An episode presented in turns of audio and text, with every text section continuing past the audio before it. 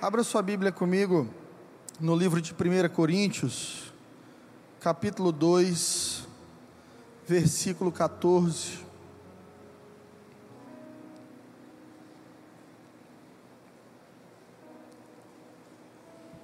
Primeira Coríntios 2,14, a palavra diz assim: Ora, o homem natural não compreende as coisas do Espírito de Deus, porque lhe parecem loucura, e não pode entendê-las, porque elas se discernem espiritualmente. Jesus, nós humildemente nos colocamos diante de Ti nessa manhã, porque queremos ouvir Tua voz Sabemos que a tua palavra é a tua voz. E o nosso coração é, é o solo, é o chão que recebe as sementes. E como na parábola do semeador, nós não queremos ser um solo ruim, que não recebe, ou que recebe não permite profundidade.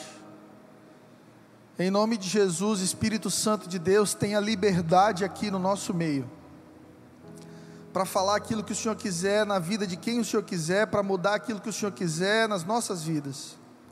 Mas não nos permita, Senhor, não nos permita viver a nossa vida nessa terra sem amadurecer, sem crescer e sem te conhecer. Em nome de Jesus. Amém. Jesus é procurado por um homem que a Bíblia classifica como príncipe dos judeus, um homem chamado Nicodemos, religioso, juiz que julgava as causas do povo. Nicodemos recebia dízimo do povo na vida dele. Naquela época, no Antigo Testamento, as pessoas faziam isso com sacerdotes. E a Bíblia diz que ele era príncipe. Quando a Bíblia diz que alguém é príncipe, é porque essa pessoa tem tudo. Essa pessoa tem autoridade para governar na sociedade, tem recurso, riquezas, tem patente. E de tudo que Nicodemos tinha, a coisa mais valiosa se chamava temor de Deus. Diga comigo, temor do Senhor.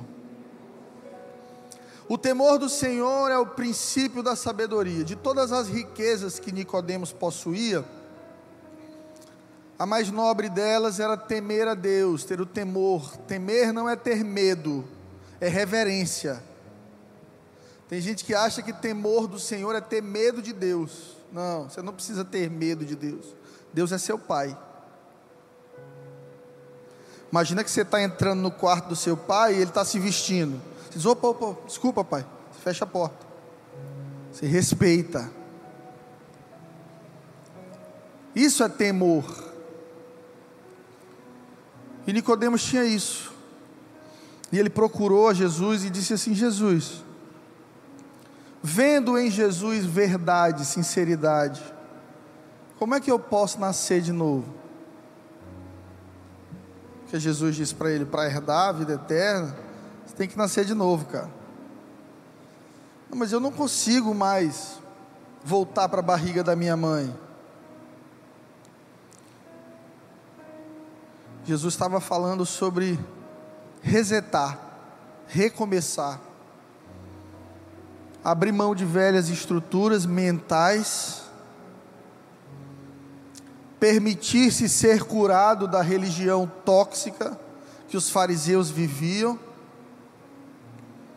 de uma religião que faz, mas não vive,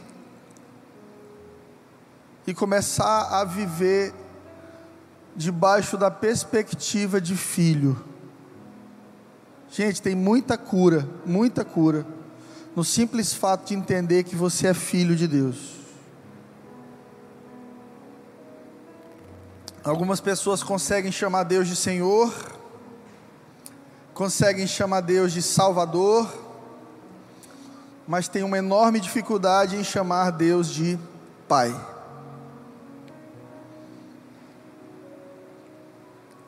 Porque tiveram péssimos pais e fazem uma conexão, achando que Deus é como seu pai na terra é. Mas Deus é um pai perfeito, amoroso. Deus é um pai que cuida, Deus é um pai presente. E de tudo que Jesus veio fazer na terra, a primeira coisa foi salvar, a segunda foi restaurar a paternidade de Deus na tua vida. Uma espiritualidade emocionalmente saudável está conectada a entender que você é filho de Deus. É urgente, esse tema é urgente dentro das nossas igrejas e famílias. Temos tido escândalos, para nossa surpresa e tristeza, as taxas de divórcio e violência doméstica dentro da igreja são iguais do lado de fora. Suicídios entre os cristãos, divisões familiares, problemas, eles não se diferem como deveriam, né? Olha, esse não é, esse não é problema de crente. Divórcio não deveria ser um problema de cristão. Mas as taxas são as mesmas. E o IBGE começa a reconhecer uma nova categoria de evangélicos os evangélicos não praticantes. Você já ouviu falar de alguém que ora, lê a Bíblia, intercede, prega bem a palavra de Deus, mas perdeu o casamento? Ou, por mais que não tenha se divorciado, vive um péssimo relacionamento? Você já ouviu falar de alguém que é uma bênção na igreja, mas não fala com seus pais há mais de dois anos? ofendido, ferido. Já ouviu falar de alguém que, por mais que sirva as pessoas e, e tenha uma vida externa com Deus, é viciado em pornografia, se tornou uma pessoa ofendida com tudo e com todos? Pois é, se a nossa espiritualidade não for conectada a emoções curadas, nós estaremos vivendo apenas uma religião tóxica. Tem crente que deveria estar em outra religião, não no cristianismo. Deveria ser muçulmano radical.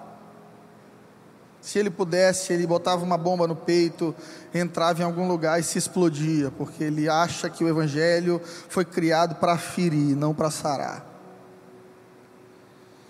Essa imagem tem muito, significado, muito significado. Dizem os estudiosos que todo iceberg, ele é aquilo que você vê para cima, é 10% do que o que está para baixo. Nós temos aqui uma imagem que representa isso. Nós olhamos nos filmes, Titanic e tantos outros, aquelas montanhas de gelo enormes, e pensamos, uau, que grande. E eu preciso que você entenda que aquilo é muito maior para baixo. E assim é na nossa vida espiritual e emocional. Aquilo que as pessoas estão vendo é muito menor do que aquilo que você realmente é, está por dentro de você. Por isso a gente toma susto. Diz: Uau, eu pensei que Fulano era uma bênção. Ontem mesmo, eu conversando com a minha esposa, a gente descobriu que a gente segue um líder de louvor abençoado americano, mas 20 fotos que ele posta, a gente não vê mais a esposa dele, descobrimos que ele se divorciou. É uma bênção, tem canções lindas, toca o mundo com seu ministério, perdeu a família. Uma religião tóxica, ela fere as pessoas, e ela apresenta às pessoas algo que não é o Evangelho de Jesus. É o pode e não pode. Pode tatuagem? Pode cortar o cabelo do sovaco? Pode escovar o dente, pastor? Pastor, posso usar um tênis colorido? Não, é do diabo. Eu lembro quando eu era criança, criança pobre, eu ia para o colégio, aí Meus, todos os meus amigos tinham uma calça com raiozinho aqui, ó. Eu dizia, gente, que calça legal. Eu quero a calça dessa. 400 e poucos reais. Eu só ganhava calça de lojas mais em conta. Um dia, um tio meu, movido assim por muita compaixão, me deu uma calça da Zump. Eu vesti todo feliz e fui andando. Uma intercessora da nossa igreja olhou, chamou minha mãe e disse: Aquele raia do demônio. E minha mãe, crescendo no evangelho, aprendendo ainda, disse: Bora, bora, bota essa calça no fogo, meu irmão, tira essa calça. Eu dizia: Meu Deus, tudo que é bom é do diabo. A gente começa a entender que a religião tóxica fundamenta a fé em comportamento, em uso e costume, pode ou não pode. Jesus fundamenta o evangelho em relacionamento. Não é o que você pode, é quem você é. Se a paternidade de Deus na sua vida for restaurada, se você se permitir ser curado nas tuas emoções, você não vai precisar andando por aí perguntando para as pessoas se pode ou não pode, porque o Espírito Santo de Deus vai falar contigo.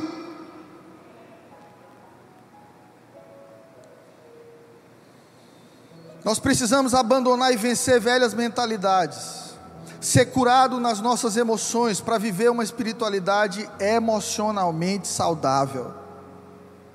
Porque eu conheço um monte de gente que vive uma espiritualidade enorme, mas é destruído nas emoções. Tudo é diabo, tudo é demônio. São cristãos que falam mais no diabo do que em Jesus. São pessoas que exaltam muito mais as obras das trevas do que a obra de redenção de Jesus. Isso é emocionalmente doentio. Romanos 12, 2, a palavra diz: E não sede conformados com este mundo, mas sede transformados pela renovação do vosso entendimento, da vossa mente, para que experimenteis qual seja a boa, agradável e perfeita vontade de Deus. Só existe vontade boa, agradável e perfeita quando você muda de mente. Quando você diz, Deus, tira de mim essa mentalidade religiosa, de que eu preciso fazer as coisas para sentir que o Senhor me ama. Tira de mim essa mentalidade religiosa, de que eu só sou igreja dentro da igreja. Tira de mim essa mentalidade religiosa de que quando eu preciso de algo de ti, eu vou e faço algo para ti, querendo te comprar. Ei, se você é filho de Deus, você não precisa conquistar nada, Ele já conquistou tudo na cruz para você. Não te conforma a forma desse mundo. Peter Escaseiro, autor desse livro que eu indico para todos vocês, Espiritualidade Emocionalmente Saudável. Isso é um livro maravilhoso e transformador. Ele diz o seguinte: não é possível que um cristão seja espiritualmente maduro e ao mesmo tempo permaneça emocionalmente imaturo. Não é possível que um cristão seja espiritualmente maduro e ao mesmo tempo permaneça emocionalmente imaturo. Se você deseja espiritualidade saudável, você precisa ser curado nas suas emoções. Senão começamos a viver uma religião, onde na igreja nós somos uma bênção e em casa nós somos os maiores algozes dos outros e de nós mesmos. Ferimos a todos, nos distanciamos de todos em nome de Deus. Se é dessa época aí que quando alguém se convertia, a, a família já podia dizer tchau, porque ele ia sumir. Não, não, meus familiares bebem, eu não vou mais em aniversário nenhum. Não, meu pai, meu pai não quer saber de Deus, então eu, eu não falo mais com meu pai. Abraçamos uma espiritualidade doentia que divide e afasta. quando na verdade a verdadeira espiritualidade te conecta e te aproxima dos pecadores. Por isso Jesus fazia raiva para os religiosos. Porque os religiosos olhavam para as prostitutas, para os bêbados, para os pecadores e diziam assim: eles não merecem estar perto da gente, porque a religião se move por merecimento. E diversas vezes a Bíblia diz que Jesus sentava para conversar com pecadores, não só conversar, comer. O povo estava lá no Mocotó, tocando Marília Mendonça, Pablo da Rocha. Qualquer religioso que passasse pegava distância. Eu não vou sentar doido, não, não quero nem saber desse povo. Jesus chegava, ei, tudo bem? E aí, como é que tá? Sentava na mesa e manifestava o reino de Deus. Qual é a diferença? Pega esse, esse entendimento. Qual é a diferença, então, de estar na roda dos escarnecedores? Se o livro de Salmos diz para não assentar nessa roda. Será que é a qualidade das pessoas que sentou que define a roda dos escarnecedores? Ou é o assunto? Senão Jesus seria um escarnecedor, porque ele sentava na roda dos pecadores, publicanos, permitiu que uma mulher pecadora tocasse nos pés dele, o lavasse com suas lágrimas, enxugasse com os cabelos, é um escândalo. Querido, a roda dos escarnecedores, ela é definida pelo assunto. Tem muita roda de escarnecedor constituída por crente senta um monte de crente para lanchar e o assunto é falar mal dos outros. Ali nasceu uma roda dos escarnecedores. Senta um monte de crente para falar piada imoral. Um monte de crente para estar tá criticando liderança, para estar tá criticando gente que Deus está usando e está falando de fuxico gospel. Aí vem Jesus,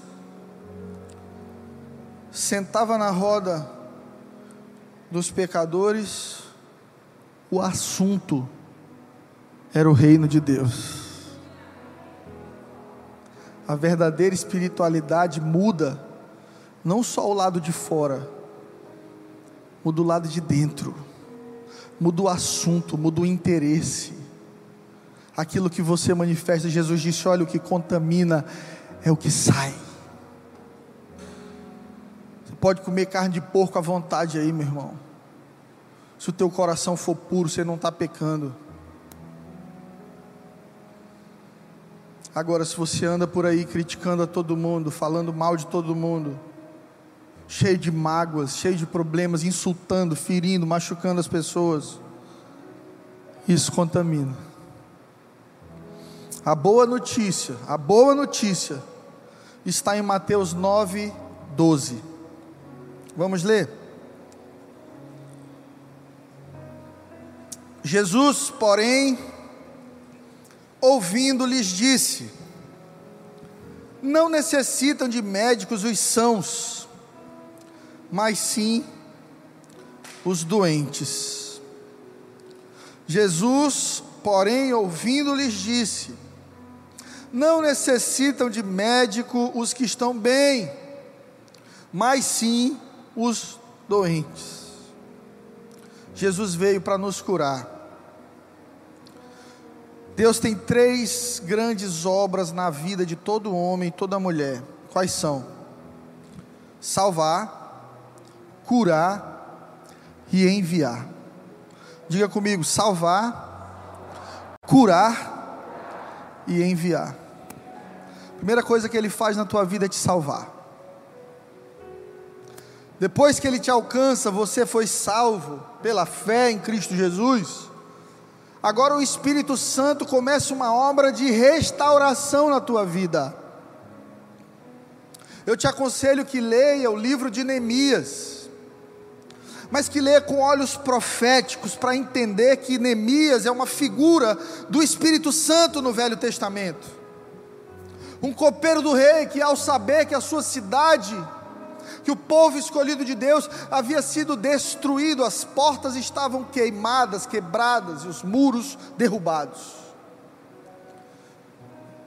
E ele vai até o rei e ele intercede, diz assim: Me deixa ir, me deixa ir para lá e restaurar aquele lugar, me deixa trabalhar na restauração daquele povo que foi escolhido por ti. E a Bíblia diz que agora nós somos nação santa, povo escolhido de Deus, Israel de Deus. Espiritualmente você não é teresinense, você é Israel de Deus, escolhido, nação santa, povo escolhido. E Jesus disse: Olha, eu preciso ir Pedro e os discípulos: Não, Jesus não vai, fica aqui. Eu preciso ir para que o Pai envie o Espírito Santo. Quem é o Espírito Santo?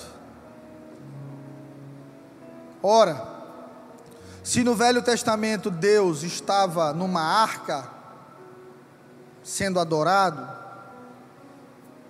e no Novo Deus está andando do lado do homem, Jesus.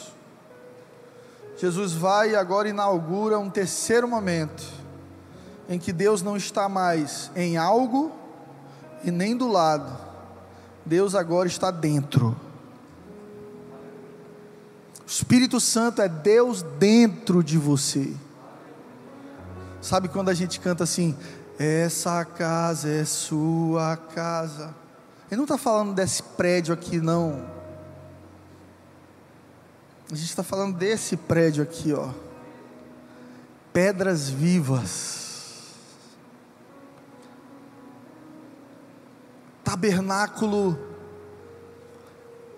de carne e osso agora, que Deus decidiu ocupar através da pessoa do Espírito Santo. Talvez você tenha sido ferido, machucado, por toda a sua vida e você, no lugar de ter buscado cura, você vestiu uma armadura e você decidiu: ninguém mais vai me machucar, ninguém mais vai me ferir, eu vou me trancar na minha ilha, eu vou me trancar aqui no meu cofre, ninguém acessa mais essa área do meu coração. E você se tornou uma pessoa doente porque esqueceu de buscar a cura para feridas que foram abertas. Aí você disfarça, você passa maquiagem, você adora a Deus, você sabe cantar as músicas todas da igreja, você dá seu dízimo, você tem sua Bíblia de estudo, mas o seu coração continua ferido. Porque Jesus só cura aquilo que você mostra para Ele. Ei, Jesus só vai curar aquilo que você mostrar para Ele. Você precisa apresentar ao Senhor suas dores, suas limitações, seus vícios, suas mágoas, seus medos. Coloque tudo isso na presença de Deus. Deus não tem nojo dos teus pecados, pelo contrário, morreu para te salvar, te limpar e restaurar a tua vida. Em Mateus 12, do versículo 9 ao versículo 13, nós temos uma experiência muito significativa em que Jesus cura um homem. Diz assim: E partindo dali, Jesus chegou à sinagoga deles. E ali estava um homem que tinha uma das suas mãos mirradas. Uma mão mirrada é uma mão atrofiada, é uma mão doente. E eles, para acusarem Jesus, o interrogaram, dizendo: É lícito curar nos sábados?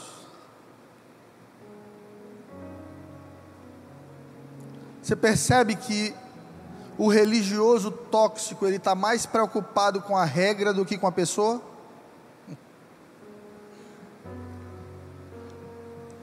Religioso, a preocupação não é a mão mirrada, a enfermidade, a limitação, a deficiência, é o sábado.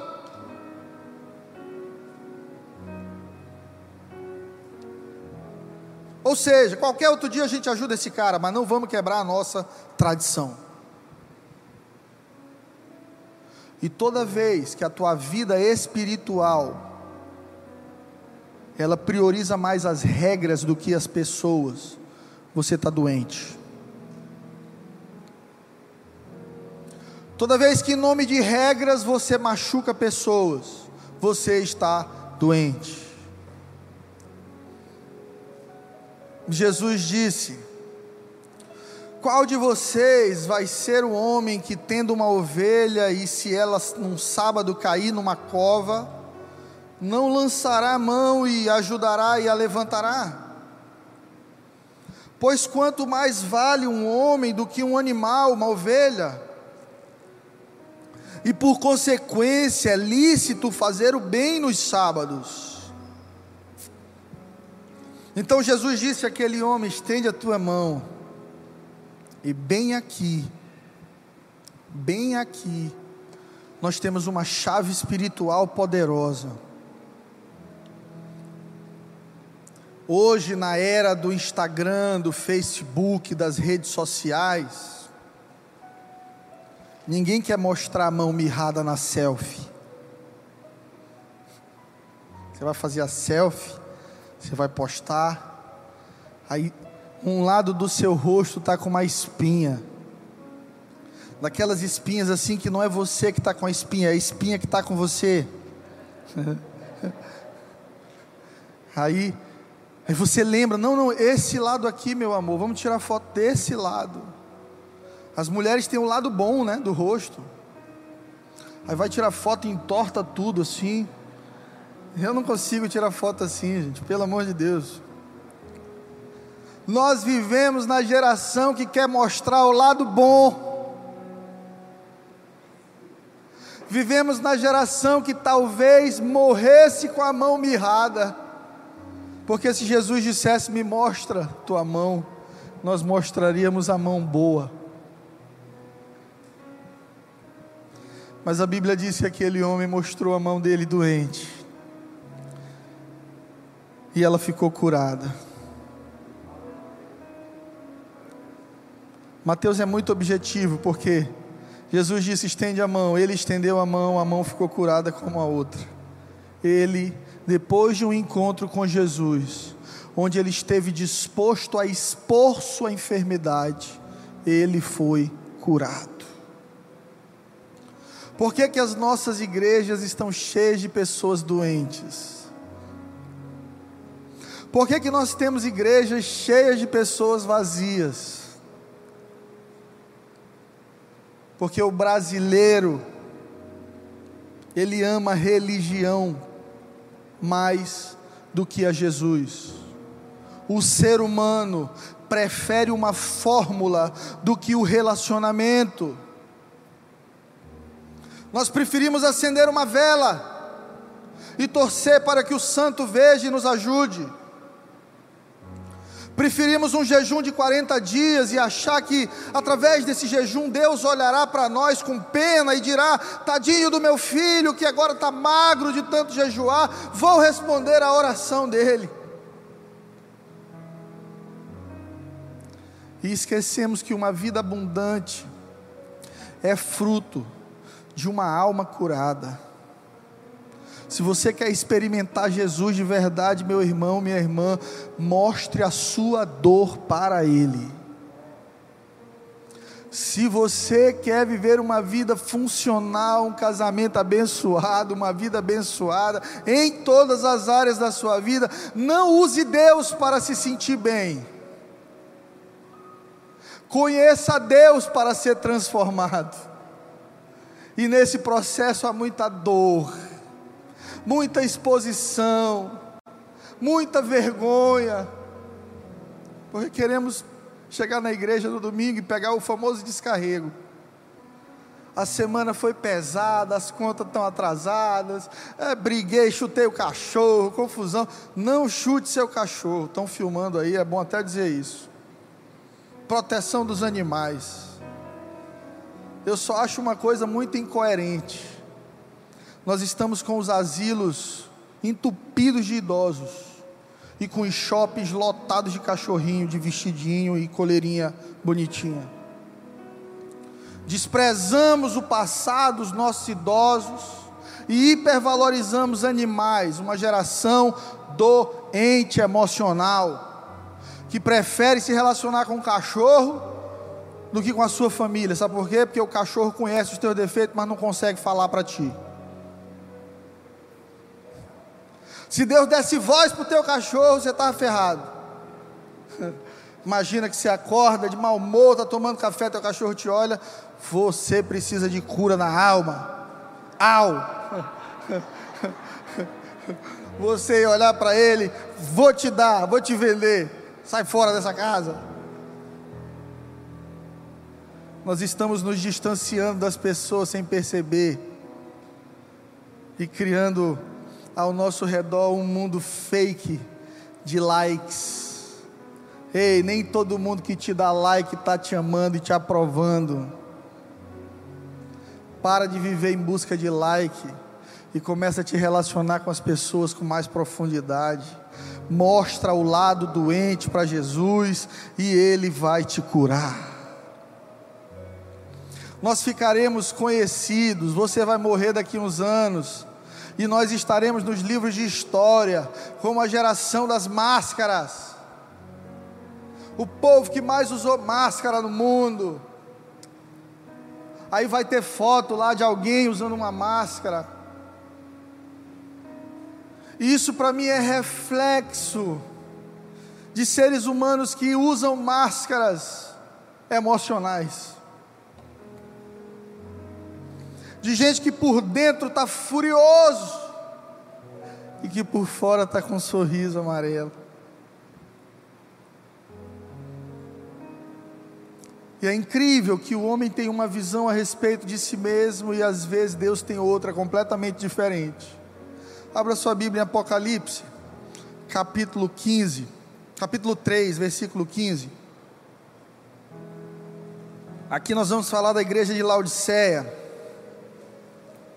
E a igreja de Laodiceia era uma igreja que tinha uma autoimagem errada.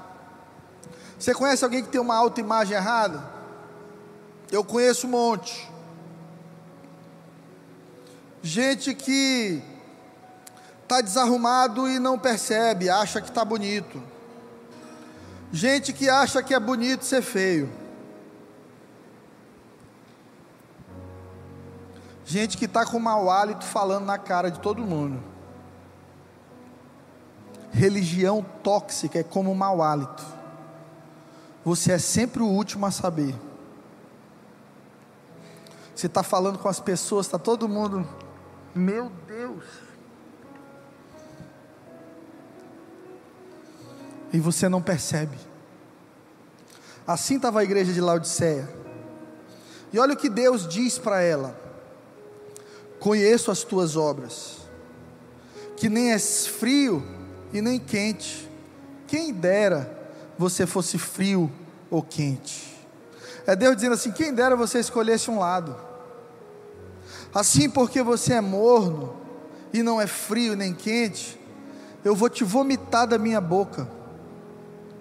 Você diz: rico sou, e estou enriquecido e não tenho falta de nada e não sabes que és um desgraçado e miserável e pobre e cego e nu. Misericórdia. Irmão, imagina você indo bater um papo com Deus. E a nossa geração acha que Deus é um ursinho carinhoso, um teletubes, é o, é o papai da Peppa Pig, é um bobão. Oh, meu filho, está aqui mais uma bênção para você. Ei, Isaías viu o trono de Deus, e a Bíblia diz que Deus está sentado no trono, serafins estão ao redor do trono, declarando: Santo, Santo, Santo é o Senhor dos exércitos.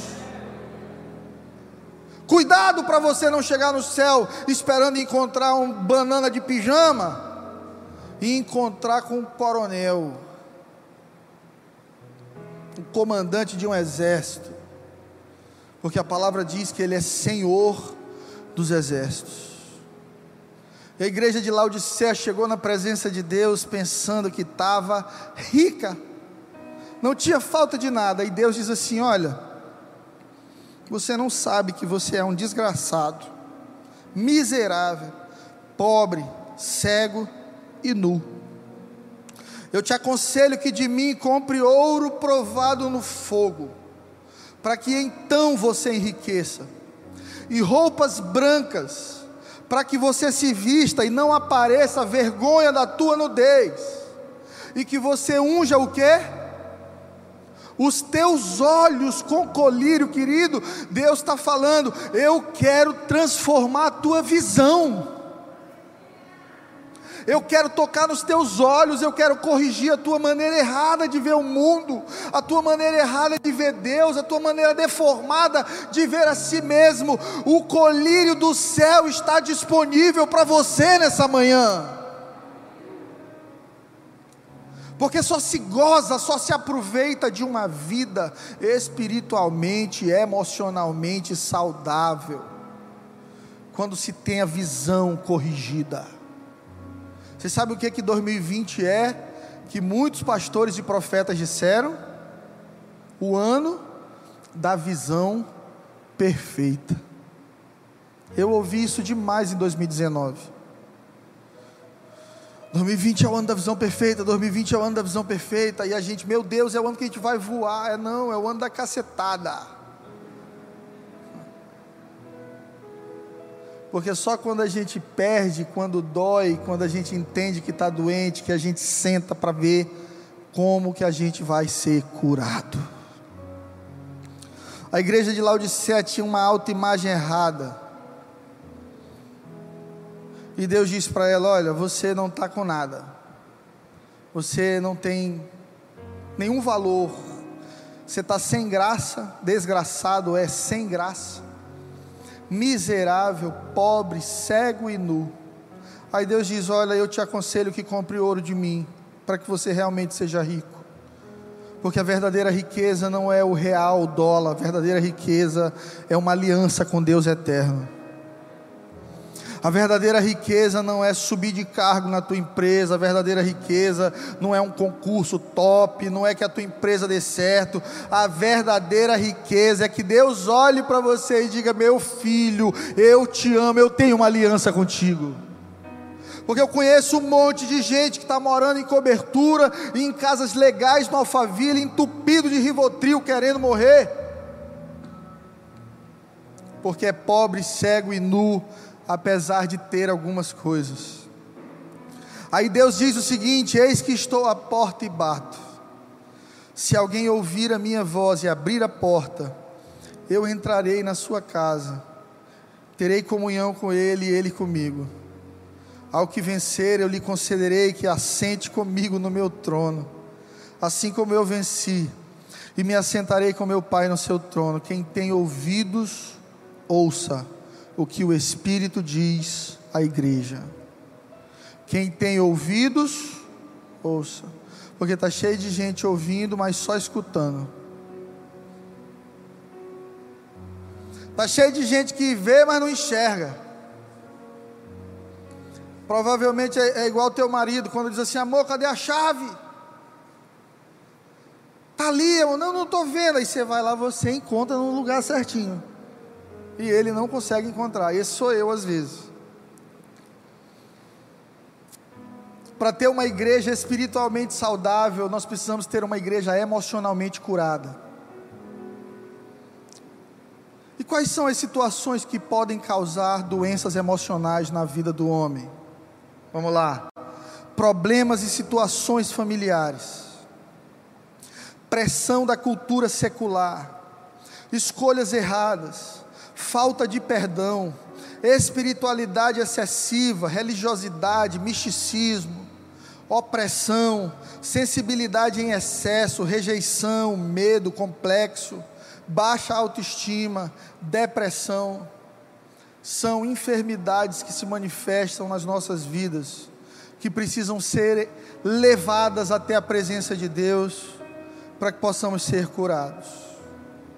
Pastor, Até agora você mostrou o problema, você mostrou o defeito, você abriu a ferida e mostrou o quão inflamada e suja ela está. Querido, eu quero te mostrar a maneira de encontrar cura nessa manhã.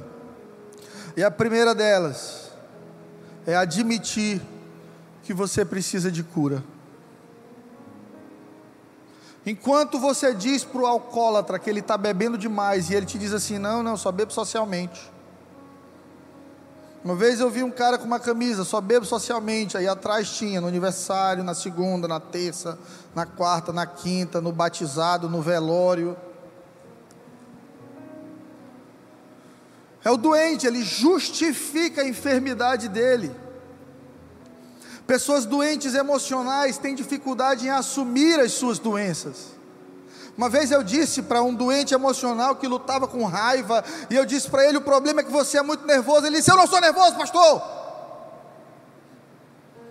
E eu fiquei quieto, ele percebeu e começou a chorar. O problema é que você é muito estressado. Eu não sou estressado, me larga.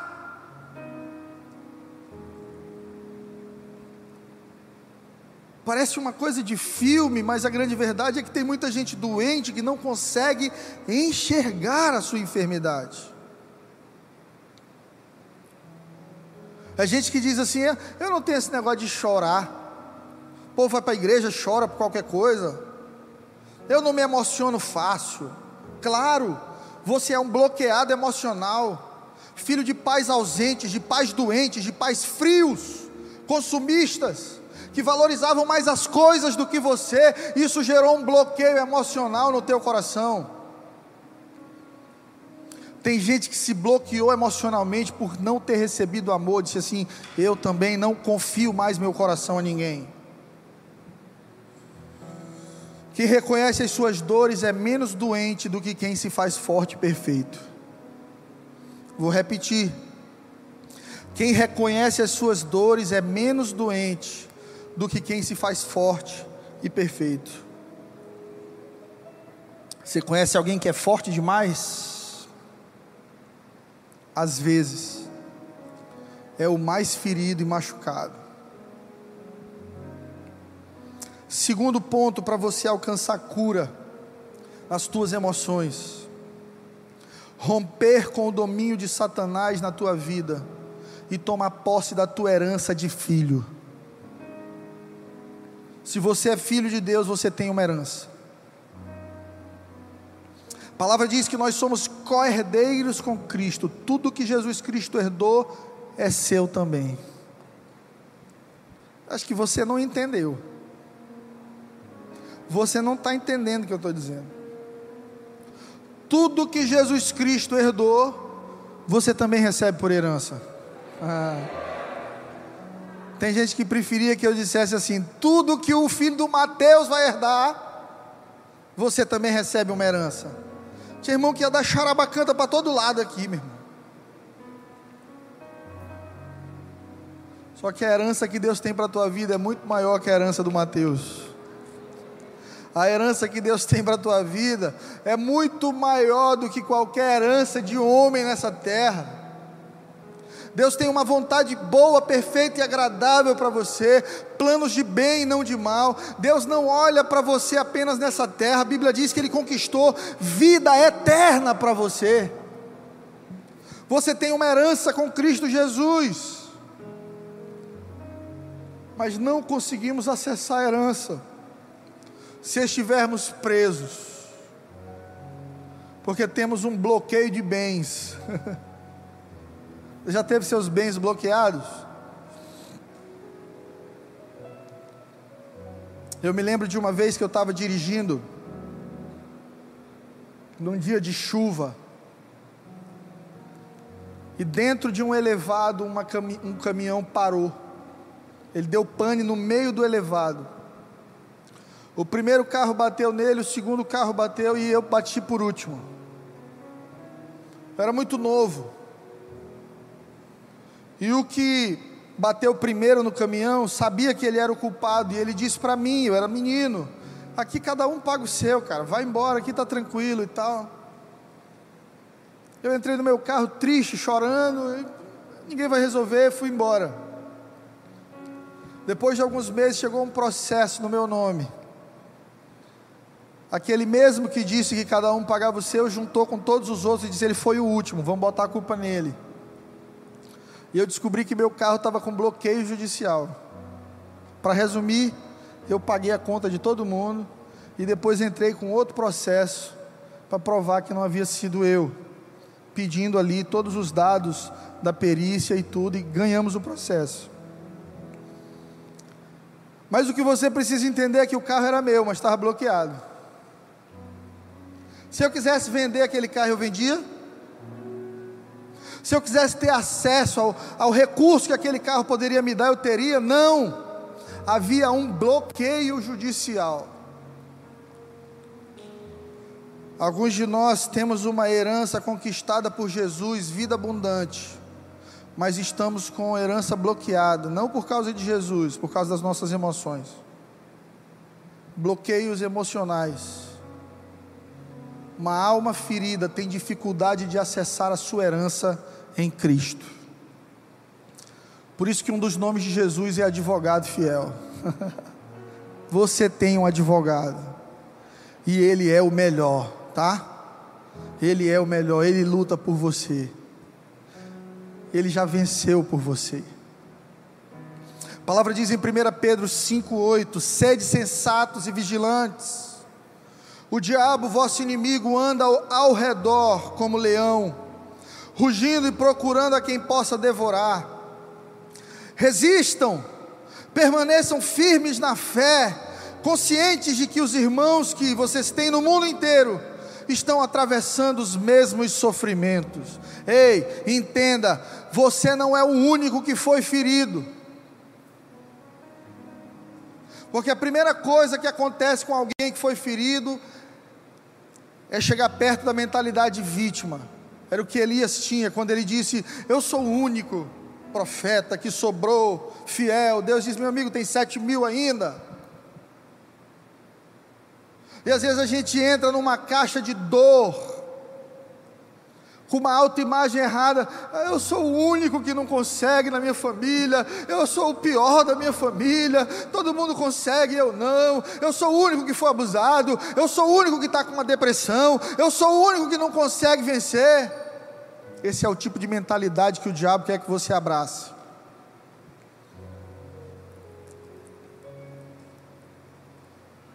Por isso, Romanos 12, 2 diz: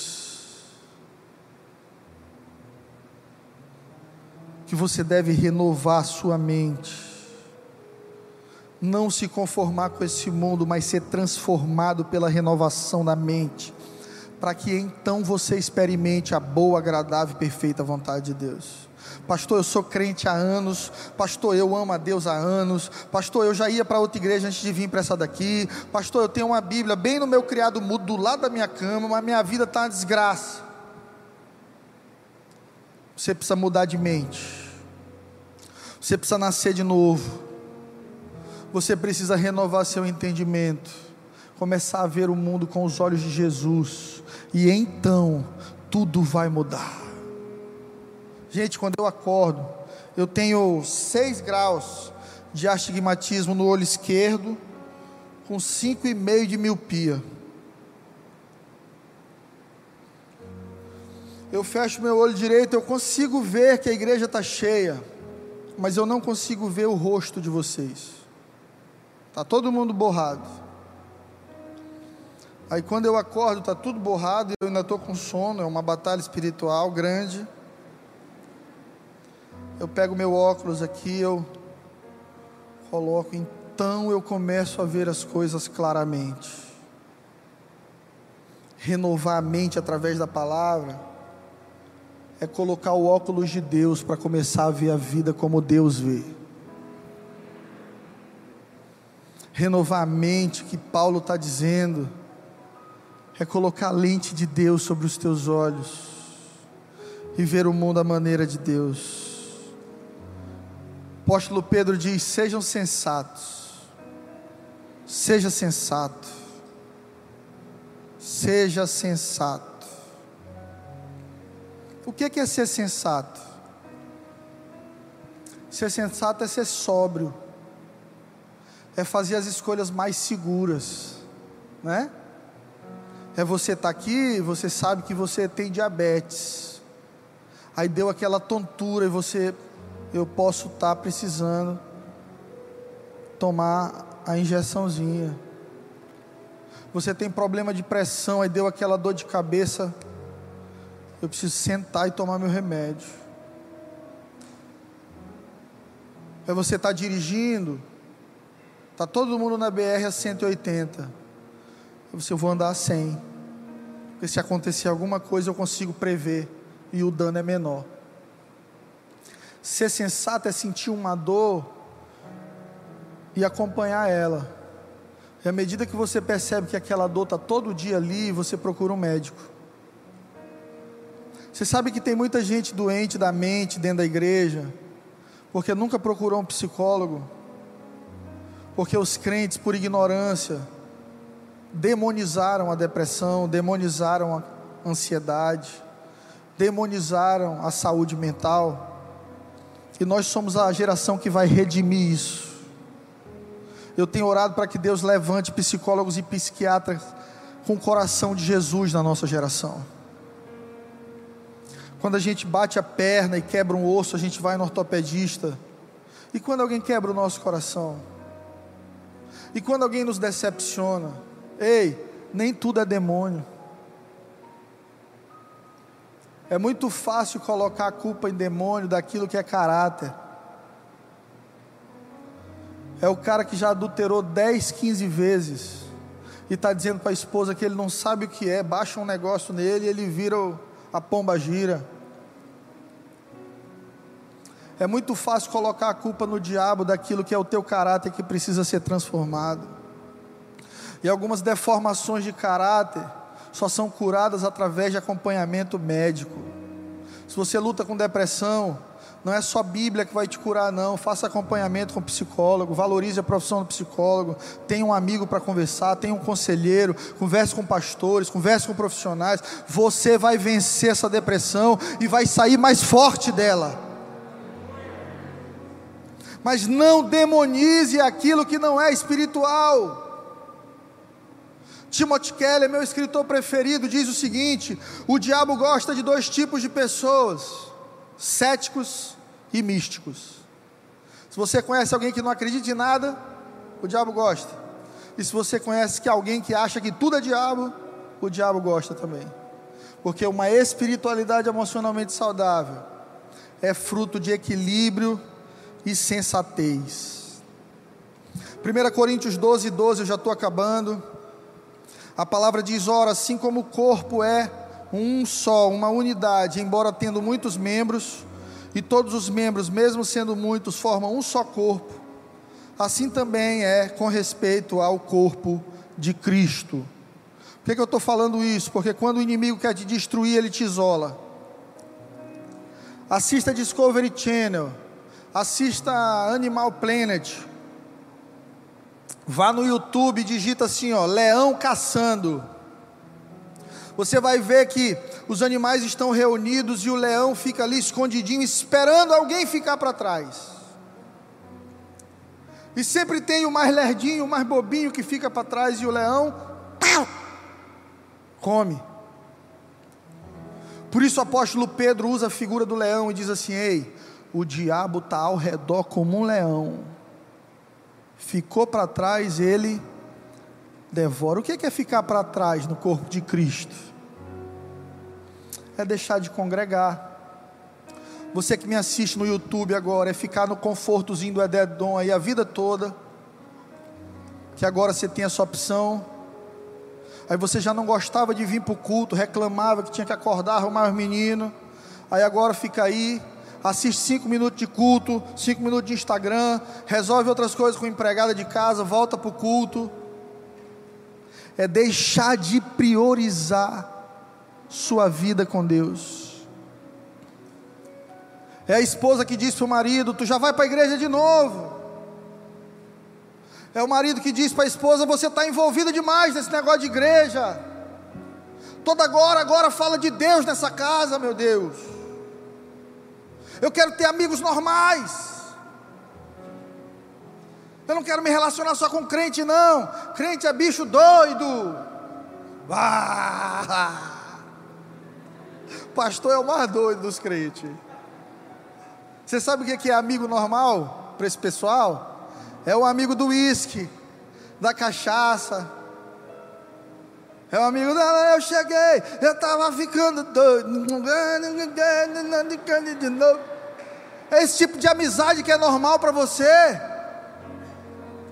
É o amigo do cigarro, do palavrão, do dinheiro, da balada. É isso que é ter amigos normais para você. o governo da tua casa espiritual é daquilo que você prioriza. Tudo que você prioriza governa teu coração. O que é que você tem priorizado? E por último, para ser curado nas suas emoções, cresça. Você não é mais um bebê. Diga para o seu vizinho aí, mesmo de máscara: cresça. Você não é mais o bebezinho da mamãe. 1 Coríntios 3:1 a palavra diz: Irmãos, não pude falar com vocês como pessoas espirituais, mas como pessoas carnais, como crianças em Cristo. O que eu dei para vocês beberem foi leite e não alimento sólido, porque vocês não podiam receber ainda e nem agora podem, porque ainda são carnais. Visto que no meio de vocês tem todo tipo de inveja, de discórdia. Por acaso vocês não estão sendo carnais, vivendo de acordo com os padrões exclusivamente mundanos? Pois quem alega eu sou de Paulo, eu sou de Apolo, não estão agindo absolutamente segundo os padrões dos homens. Paulo está dizendo: tem criança espiritual e tem homem espiritual. Como é que a gente percebe uma criança espiritual? Briga, confusão, discórdia, divisão, inveja. Para terminar, eu quero apresentar cinco, cinco ou seis sintomas de uma espiritualidade emocionalmente doentia. Primeiro, você pode ser um pregador talentoso e não ser um marido, pai carinhoso em casa. Segundo, você pode liderar um GC, você pode cuidar de vidas e ser um inseguro que nunca ouve 100% o que seu líder tem para te dizer, porque você sempre tem algo para completar, para ponderar, sob a justificativa de que você também pensa, você também tem opinião. É aquela pessoa da rua, um dia desse eu estava abastecendo o carro, aí eu disse para o frentista, meu amigo, Deus te abençoe, ele é a todos nós. É gente que não sabe ouvir um Deus te abençoe, ele tem que dizer, eu, você também. Por que, é que tu quer me abençoar? Eu também te abençoo. É briga de bênção. Eu te abençoei primeiro. Não, mas eu te abençoei depois. A segunda é maior que a primeira. Você pode memorizar a Bíblia toda e não ter consciência de que você luta com a depressão e com raiva excessiva, culpando a todos pelo seu problema. Às vezes o teu problema não é teu filho, às vezes o teu problema não é tua mulher, às vezes o teu problema não é teu chefe, às vezes o seu maior problema pode ser você.